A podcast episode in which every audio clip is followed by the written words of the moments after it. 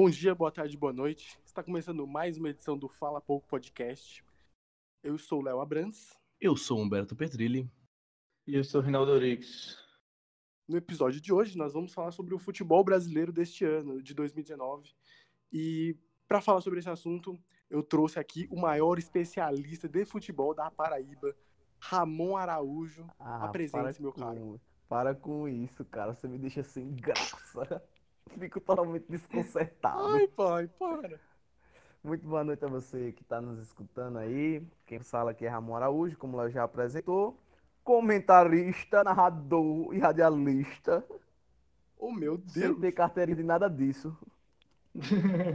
Não tem uma O série de é assinado. fazer. O cara, o cara é um dos maiores domi... um dos maiores narradores de dominó que já de presente que essa terra já viu. E de FIFA. Isso aí eu tenho que assumir. Isso aí eu não tenho como negar, né? Esse cara é demais. E ele imita o Lu Santos também, com exímio. Dragada. Só que aí tinha que ser uma- um fala pouco vídeo. Fala pouco de ficaria- voz. Vamos lá. Bora lá. Vamos, vamos começar esse debate. Alguém quer começar falando aí? Nossa, eu acho que quem deveria começar era o Ramon. Radialista. Nossa. Vamos Não é a segunda vez que a gente tá gravando. É, não é a segunda vez que ele tá gravando isso, não, porque deu Meu problema Deus. lá. Gente, pare de contar os bastidores. Como é maravilhoso. E aí, Ramon, o que você acha de uma maneira geral desse que aconteceu no Brasileirão, o que aconteceu, todas as- as coisas que aconteceram, Libertadores, os times, os técnicos, etc, de uma maneira bem resumida. Acho que foi um ano de bastante aprendizagem para o futebol brasileiro, novamente falando aí. É, acho que o Jorge Jesus e o Jorge Sampaoli trouxeram. é, retomaram, na verdade, uma visão que já é própria do futebol brasileiro, que é um futebol bastante ofensivo, mas eles trazem isso à tona de novo, com a forma que eles conseguiram fazer o Santos e o Flamengo jogar, principalmente o Flamengo, que foi totalmente fora da curva esse ano, ganhando tudo que disputou até então. Então, acho que esses treinadores com o Jorge São, é, o Jorge São Paulo com pouco que teve fez muito e o Jorge Jesus com muito que teve fez muito mais ainda. Então, acredito que eles, eles trazem uma, uma visão muito bacana para o futebol brasileiro que alguns treinadores já estavam tentando trazer de novo, como é, o Thiago Nunes e o Renato Gaúcho há alguns anos, mas eles trazem algo de novo, que é, que é possível sim você conseguir disputar é, duas competições ao mesmo tempo com o mesmo time, né? Coisa que a gente acreditava que não era possível se fazer mais. Então, resumidamente, acho que foi um ano de bastante aprendizagem para o futebol brasileiro. O que o Jorge Jesus fez com o Flamengo, eu queria comentar, que foi uma coisa, acho que absurda, porque apesar dele ter um elenco muito bom, ele conseguiu fazer isso de uma maneira gigantesca. Ele transformou o Gabriel Jesus e o Bruno Henrique em os artilheiros, né, do- da- das, das competições. E o saldo de gols dos- desses dois jogadores somados, acho que dava mais que, que, que, que a quantidade de gols que tinham times. Então, assim, Exato. foi um. um Gabriel Barbosa, Gabriel Jesus é do Manchester City. Gabriel Jesus não, perdão, é verdade, o Gabigol, foi, falei errado. Falei Eu errado. tava rindo aqui. O Gabigas, né? Migas? É, é, essa, essa coisa que tu falou a respeito do, do que ele fez, né, com, com o Gabigol e com o Bruno Henrique, é, é muito legal isso daí, porque realmente teve, acho que uns 14 times do campeonato que eles dois juntos tiveram mais gols que esses times. Então aí mostra o poderio de fogo da equipe do Flamengo, que estava realmente totalmente Muito fora da curva. Foi algo. E, e, e o que eu acho mais legal disso tudo é que ele consegue fazer algo que alguns treinadores antigamente não conseguiam fazer. No Flamengo, quer fazer com que estrelas, jogadores que têm muito nome e jogadores de peso, consigam dar juntos dentro do mesmo elenco. Porque o Sim. Flamengo já teve outras oportunidades em que teve grandes jogadores no mesmo plantel e não conseguiam se dar bem. As estrelas não conseguiam se dar bem. E ele foi diferente, ele conseguiu fazer isso. E eu acho o seguinte, é, o Flamengo, se tivesse continuado com o Abel Braga, eu arrisco a dizer que não chegaria nem perto de, de ser campeão brasileiro. O Flamengo precisava de um fato novo, precisava de um, de um estilo de jogo diferente para casar com o estilo de jogadores que ele tinha no elenco. São jogadores extremamente mais ofensivos e que vão em busca do gol o tempo inteiro. E o Jorge Jesus caiu como uma luva nesse, nesse esquema tático do Flamengo. Porque ele tem esse DNA, esse DNA ofensivo. É um time que está ganhando de 2, 3 a 0 e continua em busca do quarto, do quinto gol. E foi isso que, esse fato novo, foi que levou o Flamengo a ter uma arrancada, né? O Jorge Jesus chegou, ele estava, se não me engano, era oito pontos atrás do Palmeiras, que era líder, e aí, algumas rodadas depois, já estava oito pontos à frente do Palmeiras. E juntou também com um período que o Palmeiras estava meio instável no campeonato, com demissão de Filipão e contratação de Mano Menezes. E aí o Flamengo se aproveitou dessa, dessa má fase e dessa arrancada que deu e conseguiu aí levar tudo que levar tudo que estava disputando, né? É, sobre o Flamengo também, acho que vale muito destacar o papel da diretoria nesse time do Flamengo, porque desde 2013 com Bandeira de Melo, ele já vem reestruturando o Flamengo, já vem fazendo investimentos na base, já vem é, modificando todo o centro de treinamento também. E esse ano foi a cartada final da diretoria, acertando também o, o presidente, acho que é o Marcos Braz, que é o presidente, isso, acertando isso. também é, nas contratações, contratações impecáveis. Todas as contratações uhum. desse ano, pelo menos a maioria está no time titular. Então, é algo para realmente a gente olhar com carinho que é a diretoria e para ela se tornar modelo para outras diretorias também que que, que que mostra aqui no Brasil que é um problema também. É, tem sempre altos e baixos, por exemplo, a do Palmeiras, a do Palmeiras é, já teve seu alto e teve seu baixo agora. A diretoria do Cruzeiro vem fazendo merda já faz muito tempo. Enfim, é, o Flamengo foi muito bom, muito bem esse ano e também vale ressaltar a base. No caso que eles, eles fizeram investimento na base e tudo mais. E a maioria do poder financeiro que eles tiveram não, não é só das cotas de TV da Globo, mas também da venda de jogadores, jogadores como Vinícius Júnior por 40 milhões de euros, Paquetá por 35 milhões de euros. Então, transformando isso para real, isso fica um valor muito alto e é um poder, Exato. poderio muito para contratações. E o que conseguiu tratar Rascaeta, Gerson, que foram peças fundamentais e peças muito caras, que no final valeram a pena. E lembrando que o início do ano do Flamengo começou com tragédia, né? Foi início desse ano que teve aquele Exato, incêndio na base do lembrado, Flamengo. Muito bem lembrado, Humberto, muito bem lembrado. É, esse foi o único esse foi o único pecado da diretoria que ainda não conseguiu resolver isso. É. Mas Exato, é... Agora tá na justiça. É aquele mas... negócio, né? A gente elogia, mas também não pode também só, é só fazer elogios, é. né? Também a gente elogia críticas, a né? parte de futebol aqui, né? Exato. Mas por essa parte aí tá foi complicado e pô, o Flamengo agora nadando no dinheiro, eu acho Exato. que tinha obrigação de, de pagar nisso, com certeza, velho. E, e, assim, trazendo à tona de novo o que você falou a respeito do, da diretoria do Flamengo, eu me lembro também que quando o Flamengo gastou 64 milhões para poder trazer o Arrascaeta, todo mundo tava falando, ah, o Flamengo é louco, o Flamengo tá gastando dinheiro demais na contratação do cara, não é para tudo isso, não sei o quê. O Cruzeiro até fez uma brincadeira, agradeceu porque o Flamengo fez um gasto de dinheiro enorme na contratação do Arrascaeta. E aí no fim das contas você vê o resultado com o Flamengo, com o Arrascaeta comendo bola, e você vê na, na contramão, né, o, o, o Cruzeiro totalmente desorganizado pela sua diretoria e tendo como resultado né, a, a queda para a Série B. Foi impressionante. Vê, né? Isso foi surpreendente o Cruzeiro cair para a Série B, porque é era um time que, pelo menos nos, últimos anos para cá, veio fazendo grandes Duas era o do Brasil. Era né? o favorito, junto com o Palmeiras, é, era o que as pessoas falavam. Esses dois times aqui vão, vão brigar por tudo desse ano. Exato, e eu lembro exato. que até nos palpites falavam que assim, a, a, a, final da Libertadores ia ser Cruzeiro e Palmeiras. Uhum. Me lembro perfeitamente disso também, no início do ano, esses comentários. Tanto que eu me lembro que quando venderam o Rascaeta e trouxeram o Rodriguinho, aí o pessoal, ah, trouxeram o Rodriguinho, e o Rodriguinho vai arrebentar no Cruzeiro, não sei o quê, ah, não precisamos do Arrascaeta. É, o Rodriguinho passou a temporada toda machucado e o Arrascaeta foi campeão da Libertadores do Brasileiro. e eleito o gol mais bonito do, do, do Campeonato Brasileiro foi o da Arrascaeta, aquela bicicleta. E eu acho assim, é, você vê que pelos valores aí que, que Ramon mencionou, do, da venda de Arrascaeta, de 60 e poucos milhões para o Flamengo, e mesmo assim o Cruzeiro está numa crise financeira que não tem fim, que muitos dizem que se não souber administrar, não vai subir para a Série A no que vem, e corre o risco aí de ter que, é, vai se livrar de uma porrada de jogador, Fred provavelmente sai, Thiago Neves disse que aceitava diminuir o salário, mas ninguém quer que ele fique lá no Cruzeiro. Ninguém cogitaram quer ele. Até, cogitaram até os dois no Fluminense. Aí imagina, só uma brincadeira, imagina é, Ganso, Nenê, Fred e Thiago Neves no Fluminense. É um asilo, aquela porra daquele time. Vai ser... Futebol brasileiro de 2020 vai ser interessante a gente observar a vida do Cruzeiro na Série B e como é, é, vai funcionar a Série A, né? Porque ninguém sabe se o Jorge Jesus fica no Flamengo, São Paulo saiu do Santos, não sabe se vai para o Palmeiras ou se vai para algum time de fora do Brasil. Vai ser interessante ver como, como vai ser a dança das cadeiras agora na, na nesse período de contratações e no decorrer também do campeonato.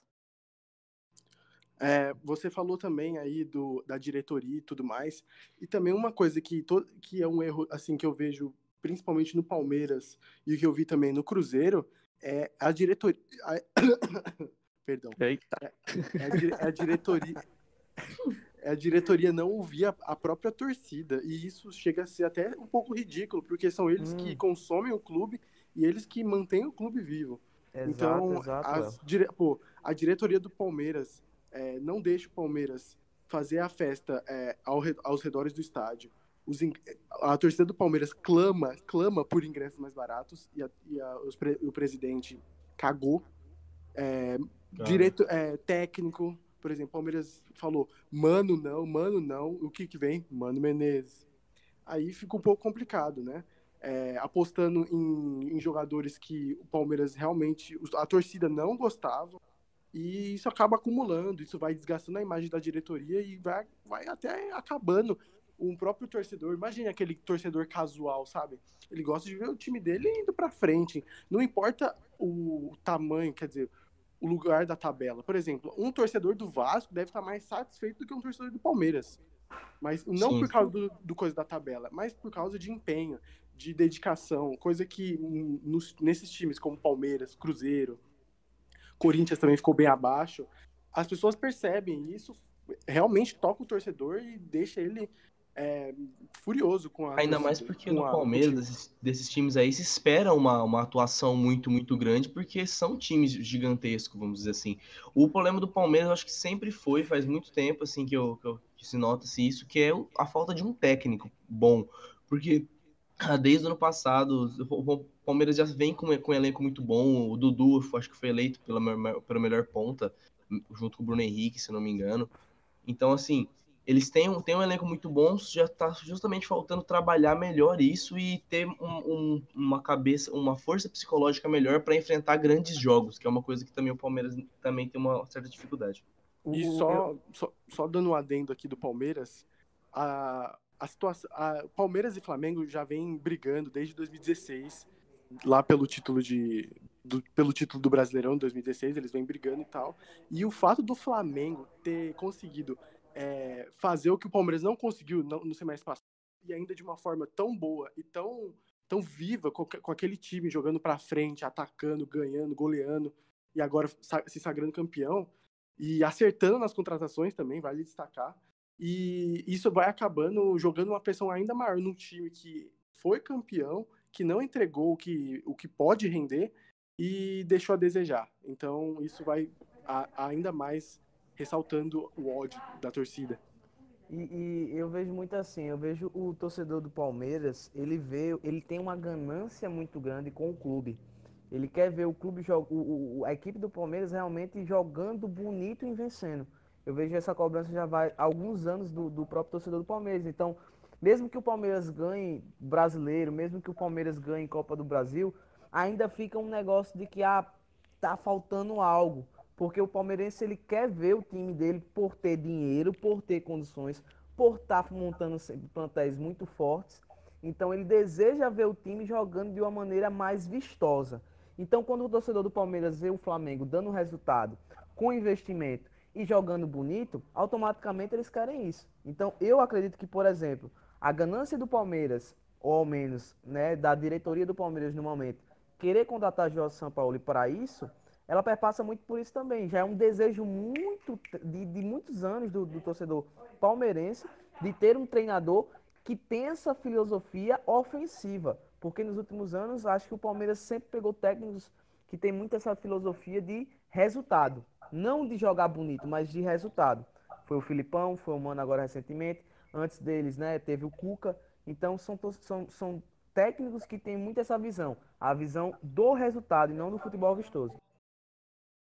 E uma coisa que eu acho, que eu acho interessante é, é que as contratações, o, o departamento do, do Palmeiras responsável pelas contratações, ele era muito elogiado, foi muito elogiado, tanto em 2017 quanto em 2018, né? Que estava contratando todo mundo. O Palmeiras tinha dois, três times para jogar três competições diferentes, três times Se de o qualidade. Palmeiras trazer o Borja, acabou. O Palmeiras vai ganhar tudo. Exato. E aí, esse ano, quando entra o Flamengo na jogada, que traz um Gabigol, que traz a Rascaeta, que traz o Bruno Henrique, e aí o Flamengo realmente também investe tanto quanto o Palmeiras e as contratações do Flamengo começam a mostrar resultado, você volta para o Palmeiras e aí já demite Alexandre Matos, porque não está dando certo, já demite uma galera lá desse departamento responsável por contratações, já reformula esse jeito de, do Palmeiras de contratar, porque começou, era uma coisa que era elogiada e agora o Flamengo chegou, mostrou que Tá, sabe como é que faz também, e aí você começa a criticar, você começa a ver que não é bem assim, você começa a criticar as contratações feitas pelo Palmeiras, porque uma análise que era feita por muitos jornalistas esportivos era a seguinte: o Palmeiras contratava não porque ele precisava, mas para deixar os adversários mais fracos. Você, você, o, o, Corinthians, por exemplo, queria contratar algum jogador. O Palmeiras ia lá e contratava para o Corinthians não ter, e não porque o Palmeiras precisava. O Flamengo não, o Flamengo está pouco se lixando para o que o Vasco quer, para o que o Fluminense quer. Ele vai no mercado em busca de alguma coisa que vá agregar o time dele. Tanto ou contratar para vender depois. Prova disso é porque o Palmeiras ano passado aqui tinha quatro ou cinco, não, tinha uns três goleiros muito bons que dois deles uhum. ficavam no banco, o Prazo ficava no banco. Exato. E assim, é, o Flamengo, como o Leo já comentou aqui, ele foi no mercado para trazer jogadores que você agregar ao elenco dele. A maioria das contratações do Flamengo são do time titular. O time titular do Flamengo, é, é eu acho que é impecável para os moldes do futebol brasileiro, né? Para o nível do futebol brasileiro, eu acho que o elenco titular do Flamengo, você pode questionar um ou outro reserva, um Rodinei da vida, um René, mas assim, no time titular, o Flamengo é, é impecável. É, o que você falou é muito verdade, e isso, isso é o legado do campeão. Todo campeão, é, assim, desde puxando do Corinthians de 2000 e Corinthians 17. de 2017, no time do Corinthians de 2017 foi um, um, um, ano que o Corinthians foi consagrado campeão de uma forma um pouco diferente, porque foi com pontuação baixa. Por exemplo, os vices desse ano seriam campeões do ano que o Corinthians foi campeão, em 2017. E o Corinthians veio com uma forma diferente de jogar, que foi jogo fechado, defensivo, é, o, jo o jogo que é esperando o erro do adversário para poder atacar. E aí o que aconteceu? Em 2018, muitos times começaram a, em 2018, come... muitos times começaram a aderir à, me... à mesma situação. O São uhum. Paulo contratou o Aguirre, que também era, um de... era defensivo. E muitos times começaram a usar essa técnica, times pequenos também, usar essa técnica do Corinthians. Em 2018, o que aconteceu? O Palmeiras foi campeão com Filipão. Aí o que aconteceu no outro ano? Flamengo contratou Abel Braga, o macaco velho, o aquele cara que controlador de vestiário, coisa que o Roger no mesmo 2018 do Palmeiras não conseguiu fazer.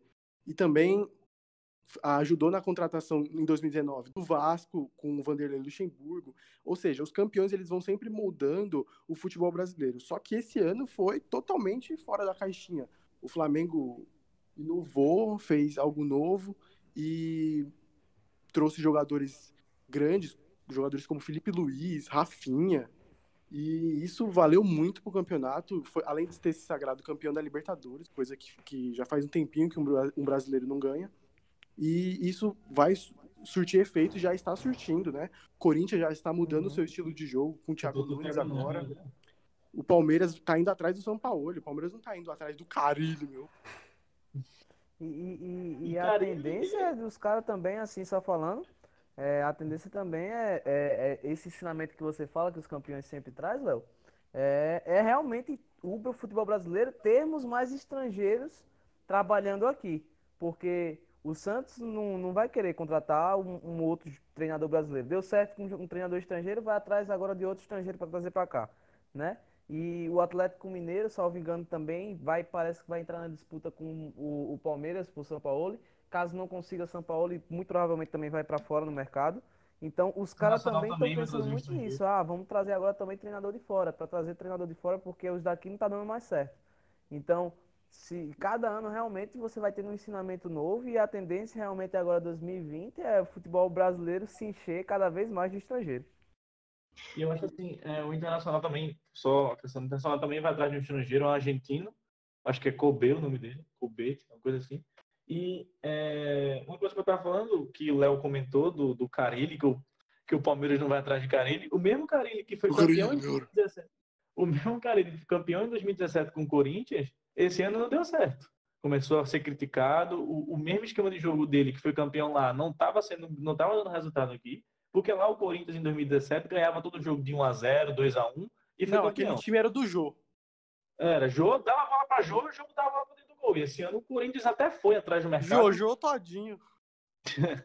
Esse ano o Corinthians trouxe o, o Gustavo, né, que estava no Fortaleza. Teve aquele outro centroavante que fugiu o nome dele agora, o argentino lá, que também não estava dando resultado e não estava fazendo gol. E aí o, o Corinthians sentiu falta desse cara para meter a bola pro gol e ganhar o jogo de 1 a 0 é, Tanto que o Cássio uma vez deu uma entrevista falando que o Corinthians esse ano estava jogando no estilo Corinthians. É, bola para frente e defende como dá. O Corinthians- Exatamente. O Corinthians não estava levando gol. Você vê que o Corinthians, a maioria dos jogos, perdia de 1 a 0 2 a 0 2 a 1 mas, e o Cássio fazendo milagres lá atrás. Mas quando Não, chegava na frente, você não tinha alguém para. Você não tinha um jogo que teve em 2017. Esse ano foi, essa bola pra dentro do o gol elenco não ajudou. jogos. O engraçado do Corinthians é que ele sempre. Ele, o Corinthians ele sempre arruma alguma maneira de estar entre, entre os, os maiores, só que ele faz um estilo de jogo muito particular deles. Ele sempre. A maioria dos campeonatos você nunca entende como é que o Corinthians chegou na final, e na final é tipo assim, 11 maluco na zaga e espera pra chegar nos pênaltis e chama o Cássio. Então, assim, É, o Corinthians. Ano passado eles deram sorte que eles tinham o Rodriguinho, que tava fazendo também uma campanha muito boa, e esse ano aqui eles não conseguiram destacar da maneira que eles de- poderiam. Tanto que o Corinthians conseguiu vaga na, na Libertadores, não foi? Para pré-eliminatória Pra da pré. Libertadores. Sim, pra Isso. Esse, E um estilo de jogo que, se, se fosse o esporte jogando assim, com esse mesmo elenco, desse mesmo jeito, tinha brigado pra cair. Aí porque é o Corinthians, né, pai? A camisa pesa, o time tá lá na, pré- na, na fase preliminar da Libertadores. É, esse é o maior exemplo. Esse é o maior exemplo de um de um estilo mais de jogo retroativo, no caso, né? Ele espera o, o adversário atacar para ele poder contra-atacar. E, pô, o os torcedores do Corinthians, pô, estavam odiando o Carilha. O time tava jogando bem mal. Aí aqui no, mas no Brasileirão tava pegando vaga em Libertadores ainda. E só que quando chegou na Sul-Americana, tomou um pau em casa. Mas é porque quando chega, muito. Quando chega também contra, contra os times, é é porque assim, toda vez que a gente vai falar de, qualquer time do futebol brasileiro atualmente, a gente tem que voltar porque o Flamengo tava impossível, velho. O Flamengo era, era o jogo inteiro fazendo, fazendo um jogo bom, e no segundo tempo, ainda por cima, os caras macetavam o cu dos caras até sair um gol, velho. Todos, a maioria dos jogos foram assim, mano.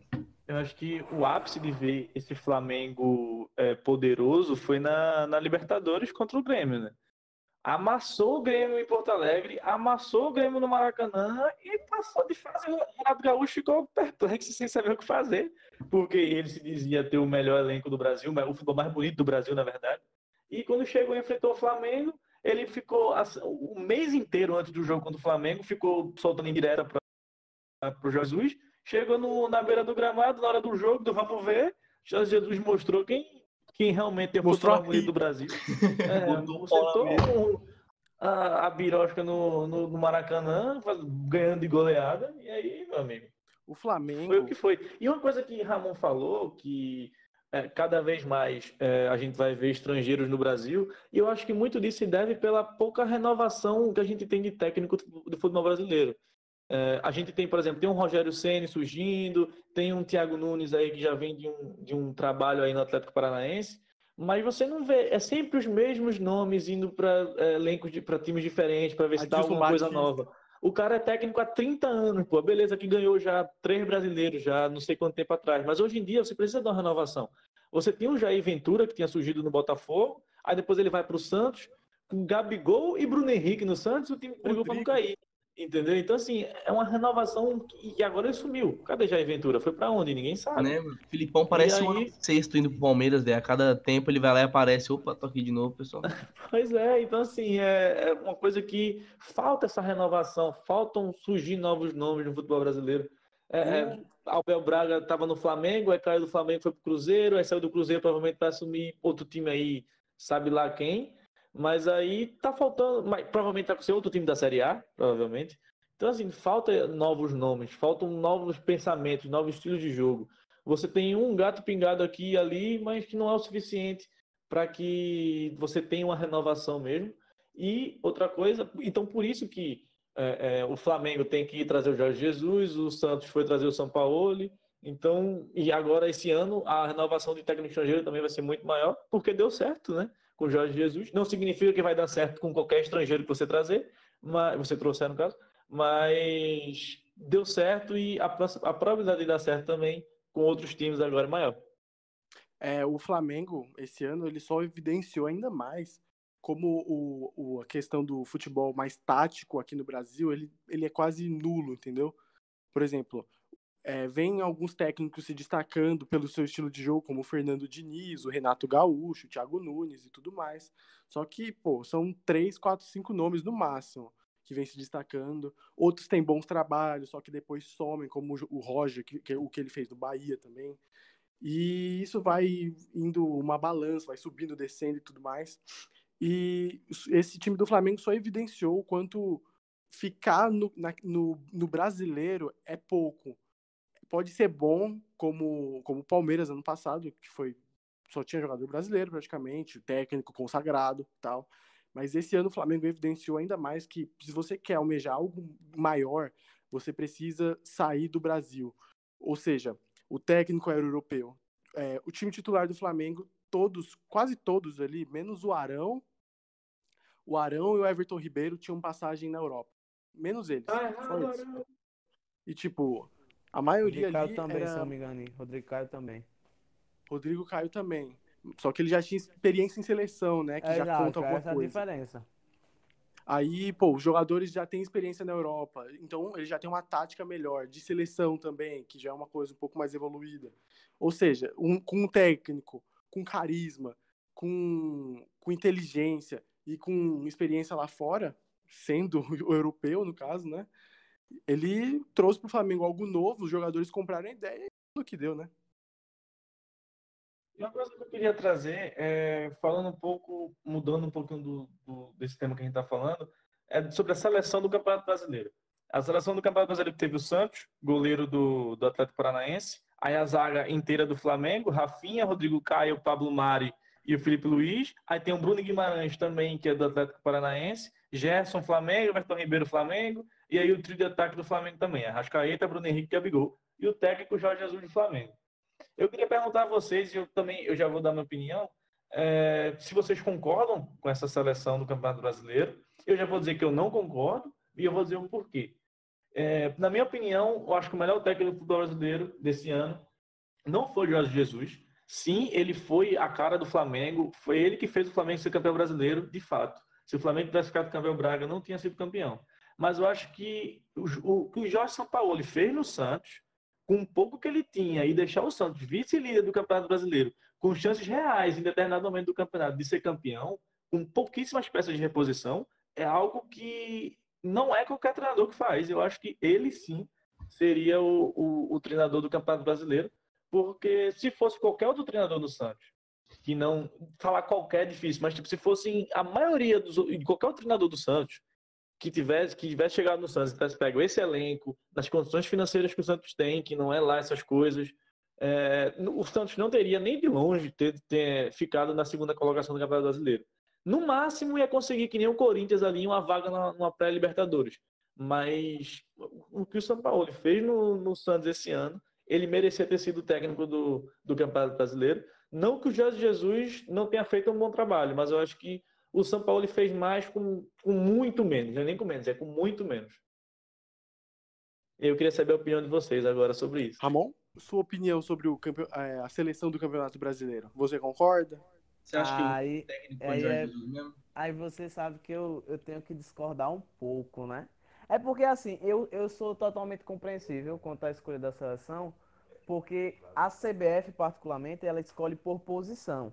Então, ela escolhendo por posição, eu compreendo totalmente a grande maioria dos jogadores ter sido da equipe do Flamengo. Porém, eu não consigo concordar com a escolha de Bruno Guimarães, ao invés do. Jogou mais na Copa do Brasil. Do uruguaio Carlos Sanches, porque o, o Sanches foi o comandante da equipe do Santos nesse campeonato brasileiro, né? É, eu não consigo concordar com a escolha de Santos no lugar do Tadeu, Porque para mim, Tadeus. Tadeu foi o, o melhor goleiro disparado. Acho que se o Tadeu não tivesse no Goiás, dificilmente o Goiás tinha ganho jogos nesse campeonato. Porque a quantidade de gols que ele evitou foi muito maior do que a quantidade de gols que ele levou. Que apesar de ter sido muito, né? Acho que foi muito maior a quantidade de gols que ele evitou. E, e eu acho que a, a, a própria dupla de zaga, eu acredito que o Rodrigo Caio ele tenha feito um campeonato muito melhor que o Pablo, Pablo Mari. E eu acredito que o, houveram zagueiros no campeonato que foram melhores do que o próprio Pablo Mari. A exemplo deles, eu acho que eu poderia aí, aí, estar citando o próprio os próprios zagueiros do São Paulo que foram muito bem no campeonato. Apesar do São Paulo não ter ido tão bem, mas a zaga do São Paulo foi muito boa no campeonato. Né? A zaga do Santos também, a dupla de zaga, o Lucas Veríssimo e o Gustavo Henrique também fizeram um ótimo campeonato. É, o Gustavo Gomes também fez um bom campeonato. Não, talvez não tenha sido tão bom como é, o anterior que ele, ele fez, mas é, foi muito bom o campeonato também do Gustavo Gomes. Eu acho que teriam mais jogadores para poder disputar a vaga com ele. Assim como eu acredito que o Felipe Luiz não foi unanimidade na lateral esquerda. Acredito que o próprio campeonato que o Jorge fez foi muito melhor do que o Felipe Luiz. E no ataque aí fica a critério, realmente, porque você você tem três atacantes, o Bruno Henrique e o Gabigol não podem sair dessa seleção. Em contrapartida, você também aí, você vai ter o Dudu, você vai ter o, o Soteudo, você vai ter o Michael, né? Então você vai ter jogadores que disputariam tranquilo ali aquela posição. Então, eu, eu, eu entendo a grande maioria ter sido do Flamengo por ser escolha por posição. Mas não entendo algumas decisões que foram tomadas ao invés de, de outros jogadores que foram muito mais destaques que alguns do Flamengo no campeonato. Bom, a, a seleção do Brasileirão é escolha por posição e tal, como você falou. Só que eles que escolhem a formação, né? Tá no 4-4-2 certinho do É, Flamengo. Exato. Aí é critério deles também, né? Do, do que eles querem. Dessa seleção aí, eu discordo de várias coisas, assim. Primeiro que eu acho um, um pouquinho, só um pouco de exagero de jogador do Flamengo. Não é um absurdo. Todos jogaram ali otimamente, todos. Só que eu achei que ficou um pouco demais, assim. Os quatro da defesa do Flamengo, eu achei um pouco demais. Assim, na lateral direita, eu acho que Rafinha é unânime. Junto com o Rodrigo Caio, os dois ali ótimos. Zagueiro, como você falou, a gente poderia ter escolhido um Bruno Alves, a gente poderia ter falado um pouco do Gustavo Henrique e do Lucas Veríssimo também, Gustavo Gomes. Tinha outras opções, mas Pablo Mari também foi muito bem. De lateral esquerdo, eu não escolheria o Felipe Luiz assim de jeito nenhum, porque eu acho que ele ele jogou pouco, vamos dizer. Ele já entrou com o campeonato em andamento e tudo mais, e ele ainda deixou de jogar algumas partidas pelo Flamengo por causa de, de problemas musculares, para evitar esse tipo de coisa. Eu teria olhado com carinho o Caio Henrique do Fluminense, que foi muito bem. Teria olhado carinho o Jorge também, que foi muito bem. Foram os que mais se destacaram. E no meio-campo ali, não tem como não falar do Gerson, que é unânime, né? Gerson e Carlos Sanches. A Rascaeta você poderia trazer para o meio também, para fazer uma coisa certinha ali. Como eu disse, é, eles escolheram o esquema do Flamengo facilitar, né? Mas aí é, eles poderiam ter escolhido um 4-3-3, que seria por posição também, que era só botar o Arrascaeta no meio e tudo mais. No ataque, eu teria, eu teria escolhido Dudu, mas Soteudo também foi muito bem, Michael. E no ataque, Gabigol e Bruno Henrique, não tem como discutir. E no gol, que eu esqueci de falar, eu teria escolhido o Everton do Palmeiras, que foi muito bem, apesar. Às vezes a pessoa, as pessoas ficam lembrando do Palmeiras que pelas reclamações da torcida, pelo futebol mais fraco, mas, pô, ficou ali empatado em segundo com o Santos, em terceiro. Mas o Everton, o Dudu e Felipe Melo foram, foram destaques nesse time. Como eles estão sendo já faz há um bom tempo. E eu acho que assim, né? Já tá, já passou mais um pouco de 20 minutos aqui do, do podcast. Algumas considerações finais aí de vocês. E expectativas pro, pro, pro ano que É, vem? expectativas pro próximo ano. Quais são as Ah, expectativa. eu vou dizer assim, minha opinião logo aqui, que aí depois vocês falam de vocês. Mas minha opinião é que nós teremos um dos melhores campeonatos brasileiros da história. Essa é a minha expectativa, pelo menos. Eu acredito que vamos ter uma disputa muito acirrada. Eu acho que o, o Palmeiras vai vir muito forte esse ano, acredito plenamente nisso. Como o Flamengo vai continuar muito forte esse ano. E aí eu vejo o, o Corinthians com um projeto muito legal com o Thiago Nunes. E o Atlético Paranaense também dando continuidade ao trabalho. O Grêmio voltando também com mais força. E acho que talvez a surpresa desse ano, não é surpresa na verdade, né? É uma queda, na verdade, talvez até esperada pela saída do São Paulo, mas acho que o Santos não vem para brigar por títulos esse ano. Acho que essa, essa é uma expectativa que a torcida santista pode até perder um pouco mais. É, talvez acho que a equipe do Santos chegue apenas a disputar o Campeonato Paulista, talvez. Mas as outras competições, Libertadores, acredito que não vai chegar muito longe na competição. Possa passar da, da fase de grupos, mas acho que na, na fase mata-mata não vai muito longe. E acredito que vai ficar ali brigando de novo pela vaga na Libertadores esse ano. Mas não, não almejo coisas muito grandes para o Santos essa temporada. Ah, em contrapartida, eu espero um campeonato brasileiro muito disputado por essas equipes que eu citei: é Flamengo, Palmeiras. É, acho que o Corinthians volta um pouco mais forte esse ano, pelo menos é essa a minha expectativa, com o Thiago Nunes. E o Atlético Paranaense se mantendo forte e o Grêmio também voltando com mais força. São Paulo também. Talvez, talvez. talvez. É, é porque eu não consigo projetar o São Paulo. Acho que o São Paulo, para ter força, é, precisa de um treinador que pense à frente de Fernando Diniz. Fernando Diniz faz o, o trabalho sujo de fazer todo o preparo da terra e aí vem só alguém colher, sabe? os frutos do trabalho. Porque o né? Fernando Diniz ele tem esse histórico, né? Ele faz esse negócio todinho. Ele prepara a terra, planta as sementes, faz escambau a quatro, aí depois vem aquela pessoa que vai entrar no lugar dele e só vai colher os frutos. Exatamente. Eu aceito. É. No meu caso, eu acho o seguinte. É, eu gosto sempre de esperar o andar da carruagem do que para fazer muitas, muitas projeções à frente. Mas pelo que a gente está vendo até agora, é, o Renato Gaúcho já mandou em direta para o Grêmio, já falou que se o Grêmio não investir, ele não fica. E aí, tanto que até agora ele está negociando a permanência dele ou não no Grêmio. E o Flamengo, o Flamengo, é, eu já tinha dito isso, comentado numa roda de amigos no, início do ano. O, investimento que o Flamengo está fazendo é para ganhar tudo. E se não ganhar tudo, acaba dando, acaba uma coisa dando errado ali e vai virar um novo Cruzeiro. Mas, como esse ano ele já ganhou tudo, né? Tudo assim, Campeonato Brasileiro e Libertadores. E ano que vem eu acho que vai ser continuação desse, desse projeto. Não sei se o Jorge Jesus fica até o final do ano. Ele renovou até o final do Campeonato Carioca do, do ano que vem, mas vamos ver se ele vai continuar e dar uma sequência nesse trabalho, porque eu tenho certeza que se ele ficar aí mais um tempo no Flamengo, a tendência é só melhorar. É, o Santos, concordo com o Ramon, não deve brigar por, por coisas grandes esse, é, no ano que vem, né? brigou muito esse ano, muito por causa do São Paulo, e agora sem o São Paulo, não dá para saber quem que vem para o lugar dele, mas em questão de elenco não deve também estar tá essas coisas todas. O Corinthians, com o Thiago, com o Thiago Nunes, é, muda muito a característica do que foi 2019, né? Um, sai de um treinador mais retranqueiro para um que pensa mais o jogo ofensivo, para um que quer sempre tá, tá jogar bonito e, e ganhar os jogos. Tá um projeto realmente muito legal. Vamos aguardar para ver. Vai sair uma barca de jogadores do Corinthians agora, que eu estava vendo as notícias no, lá no Globoesporte.com dizendo que vai sair uma galera que o Thiago Nunes não quer e também vai chegar uma galera que ele quer. É, tanto que o Corinthians agora está entrando na briga por Luan. aquele pé de rato. entrou na briga, o Corinthians entrou na briga por Luan, do Grêmio, né? Então vai ser interessante ver como é que isso aí vai se desenrolar. É, o Atlético Paranaense, né, atual campeão da Copa do Brasil, vamos ver agora, estava tava querendo ir atrás do, do Rogério Ceni, não dá para saber se o Rogério Ceni fica no Fortaleza ou se vai para o Atlético. Se eu fosse o Rogério Ceni, eu ficava no Fortaleza pelo que o Fortaleza fez com ele, né?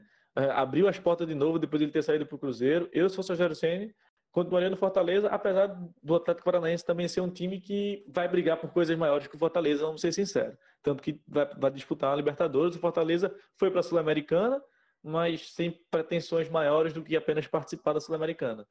É, o Palmeiras, agora esse ano, depois que levou uma, uma tapa na cara do Flamengo, a tendência é que se reformule e que venha com a nova cara em 2020, tanto que está indo atrás agora do São Paulo. É, é, vamos ver como é que vai ser o perfil das contratações do, do Palmeiras nesse ano agora de 2020. Mas eu acho que a tendência é a gente realmente ter um dos melhores campeonatos brasileiros que em termos assim de, de, estilo de jogo. O jogo, cada vez jogo mais jogado, mais bem jogado. E porque uma coisa que eu, que eu acho interessante, retomando o que a gente já falou atrás, é que quando o Corinthians foi campeão em 2017, em 2018 todo mundo era tudo retranqueiro. Era só jogo de 1x0, 2x1. Exatamente. E, e aí ia. E agora, quando ganha um, um time de um, de um treinador que pensa o jogo para frente, que, que vai sempre em busca da vitória por 2x0, 3x0, 4x0, 5x0, é, a tendência é que ano que vem a gente veja também mais times com esse perfil. E eu, eu prefiro assim. Eu não gosto de.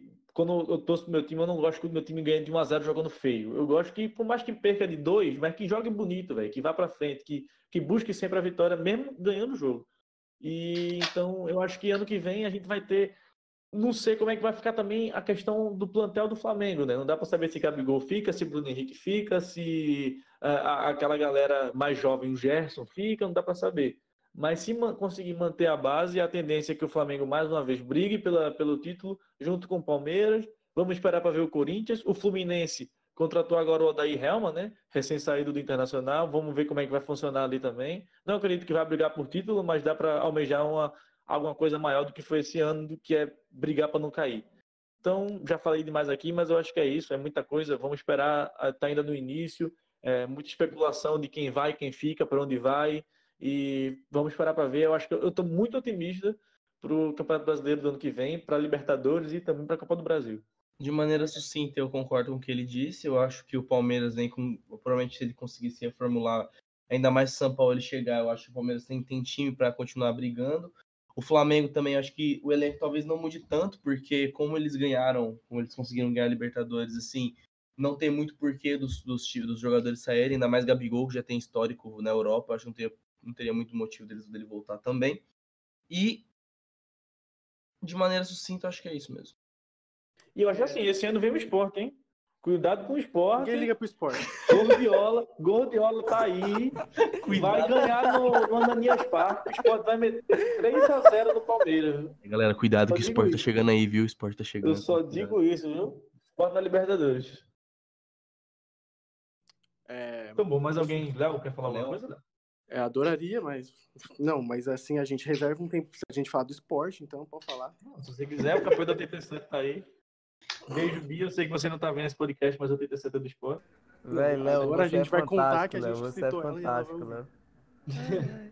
Enfim, aí, dá tua opinião aí. Eu sou obrigado a concordar com o que vocês falaram. Pronto, acabou, mentira. Boa tarde. Eu sou obrigado a concordar com isso, que vai ser um dos, um dos campeonatos brasileiros, um dos melhores da história, que vai ser o, o, do próximo ano. Mas muito pelo que a gente viu esse ano, porque esse ano foi, assim, como eu falei, todo ano é, tem uma influência, tem algo novo que meio que eu vou usar uma palavra chique que eu não sei se eu tô certo de usar, reverbera nos outros times. Nossa! Reverbera nos outros times. Nossa senhora, chama ah, assim. Cara, machado. Eu vou pra biblioteca do central aqui da universidade. Pô. Pera alô, aí, Jumira. Alô, ah. Jumira. Que Enfim, isso? É, as ações dos outros times reverberam nos outros então, esse ano foi mais forte do que nunca, muito pelo título do Flamengo, mas também influi no que aconteceu pelo, no Cruzeiro também. O que, o que aconteceu com o Cruzeiro, de, da diretoria cagar com os investimentos, é, fazer investimentos errados. É, dos jogadores influenciarem muito no vestiário a ponto de realmente acabar com o time. Então, é, vai influir bastante nisso, nas pessoas. Então, as pessoas vão acabar as pessoas não, os diretores, os presidentes vão começar a pensar diferente o modo de administrar o seu clube. Eu queria ressaltar também é, um ponto interessantíssimo que teve do Vasco e do Fortaleza, de, de baixar os preços dos ingressos, baixar o preço de sócio torcedor, chamar a torcida para o estádio. O Fortaleza teve, se eu não me engano, é a segunda maior média de público do Campeonato Brasileiro, muito pela sua própria política de ingressos mais populares. É, eles criaram também é, uniformes mais populares para a torcida mais carente e tudo mais. Não só para a torcida carente, né? Tá vindo com força para superar o, o Bahia, 250 né? reais. O Bahia também fazendo campanhas, o ativismo na rede social, isso enaltece o clube. E falando mais assim, de modo geral, com os times, o Flamengo vai, vai refletir as suas ações nos outros times, então É, Palmeiras vai correr atrás de, de igual, se igualar ao Flamengo. Grêmio vai correr atrás. Como vocês viram, Renato Gaúcho está pedindo reforços, então. Peraí. Ah, tá, passou. Eu, eu ia rotar. Enfim. Enfim, Renato Gaúcho está pedindo reforços. A torcida do Palmeiras está clamando também por reforços. O Atlético Paranaense viu que, numa pegada diferente, um futebol mais envolvente é, é, um, é um resultado, porque a campanha que o Atlético Paranaense está fazendo nos últimos anos, ganhou o Sul-Americana, ganhou agora a Copa do Brasil. Então, tá vendo que tem resultado, então eles vão continuar nessa pegada. Eu queria destacar também o Bragantino. Bragantino Ah, vai, vai vir com Bragantino vai comer uns cu, Minha nossa. Minha nossa. Vai- O Bragantino. Investimento vai de 200 milhões de reais o Bragantino. A Red Bull vai vir duro, viu? vir. Red Bull vai Bragantino dar vai asas, viu? É, Red Bull vai dar também tem a asas, viu? volta, tem a volta do Curitiba que faz tempo que a gente não via. Os para mim os três, os, os quatro que subiram, é, Curitiba, Esporte, Atlético Goianiense e Bragantino. O Esporte, o Curitiba e o, e o Bragantino, os três vão ficar e são três times para são três times grandes. Quer dizer, Bragantino é grande em questão de investimento, vai vir mais forte e tudo mais. Mas Esporte Curitiba são times grandes e eles e times grandes são assim, eles, eles geralmente caem, mas depois sobem e ficam um tempo. Então eu acho que o Sport e o Curitiba vão vir forte também para dar mais jogo. Então, quem sabe ano que vem um outro time grande possa cair também, né? Eu acho que essa queda também Eu foi muito sempre importante gosto quando pro o time Cruzeiro. grande cai. Sempre gosto quando o time grande cai. Essa queda também foi muito importante pro Cruzeiro. Eu acho que o Cruzeiro também vai mudar muita, muitas das coisas que ele tem, tem fazendo agora, que com, essa, com esse bicuda que ele acabou de tomar no Cox. É, eu queria também é, falar outra coisa do Flamengo, que é importante também o Flamengo. Eu sei que o, o seu estilo foi muito vitorioso e tudo mais, mas é mais do que manter o trabalho, é você continuar progredindo. Porque, Exatamente. querendo ou não, se você se manter fechado numa, numa bolha, as Não pessoas. pode estagnar, né? Estagnar, Não, foi o que exatamente. aconteceu com o São Paulo. Foi o que aconteceu com o São Paulo um tempo atrás. Foi tricampeão brasileiro, achou que não tinha mais nada para evoluir, e aí Morreu. nunca mais viu. Exatamente. E então é mais importante é, retomar, então continuar progredindo. Então, pô, é, em vez de continuar com o jogo, vamos tentar algo diferente, tentar algo novo, coisa que eu vejo o Liverpool fazendo um pouco disso também. O Porra. Flamengo tem que fazer também, porque é importante, porque você muda o seu estilo e nunca fica na mesmice e nunca cai no. é, assim, os times nunca vão saber o que você vai poder fazer, entendeu? além de você poder retomar o seu outro estilo e surpreender adversário e tudo mais, é importante variar nas técnicas e ressaltando novamente a importância que o Flamengo fez esse ano vai modificar muito o futebol brasileiro e é isso que eu quero ver ano que vem e o Brasileirão vai vir como pau na testa. Então é isso. Depois de cinco horas de podcast, a gente vai encerrando por aqui. A gente tá full YouTube, então Ah, se inscreve, se inscreve, deixa o like, Queria agradecer, queria agradecer a ilustre presidente do Ramon aqui por ter disponibilizado sua agenda lotadíssima para gravar esse podcast com a gente, dando suas opiniões extremamente relevantes a respeito do futebol. Eu que agradeço demais aqui o convite de vocês. Estou perdendo o aniversário da minha prima, né? Perdendo o Mas já a aniversário prima da faz minha aniversário prima, também, tá acontecendo. Ah, vida. Ainda Amigos bem que a prima não a mãe, então. Falando nisso, Ramon, aproveite esse espaço aqui para você divulgar aí o seu trabalho. Ah, muito obrigado aí. Quem quiser seguir aí no Instagram, arroba Ramon N. Vou botar Araújo. Vou botar os links aí. Ah, bota aí pra seguir, pessoal que tem interesse em acompanhar nosso trabalho aí, né? Fala aí lá um pouco no meu Instagram. Lá o Instagram ultimamente tá um pouco parado, mas a gente tá com uns, uns projetos bacanas aí no IGTV, né? Pra começar aí nesse ano de 2020. E- As transmissões também do nosso programa da rádio aí, Valentina, aproveitando já, se você que tiver aí Play Store, né? Baixa aí o aplicativo da Rádio do Valentina, né? Que é pra você acompanhar o programa Rádio esportivo. Valentina. Pra você acompanhar Tem a o programa Rádio esportivo Enzo que a gente também? vai começar. Ainda não, né? O Enzo ainda não tem. Mas enfim, para acompanhar o programa que vai estar começando aí dia 16 de janeiro, principalmente para quem tem interesse aqui mais no futebol paraibano, né? O foco maior no programa vai ser no futebol paraibano. Eu colocarei os links aqui na descrição, então quem tiver interesse, clica. Também clique em nossas redes sociais, somos todos bonitos e temos fotos no Instagram. Então Ah, siga sim. a gente. Eu tenho uma foto com um cavalo, inclusive. Eu acho que vale a sua atenção, então. Então é isso. Valeu. Enfim, obrigado demais, pessoal, pelo convite. Foi uma satisfação enorme da minha parte participar desse aclamado podcast de vocês. Fala Oh, pouco, mas obrigado. falam bonito, viu, aqui? Nossa, um beijo, Jairo. Ah, Jairão. Saudoso Jairo. Vai escutar. Ele, ele- Jairo fica fazendo as coisas em casa, fica escutando o podcast de vocês, pô. O imperador Jairex. Dona de Pedra de Fogo, É isso, é. pessoal. Próximo prefeito. muito obrigado. Um beijo a todos vocês. Valeu. Hora de Até dar tchau.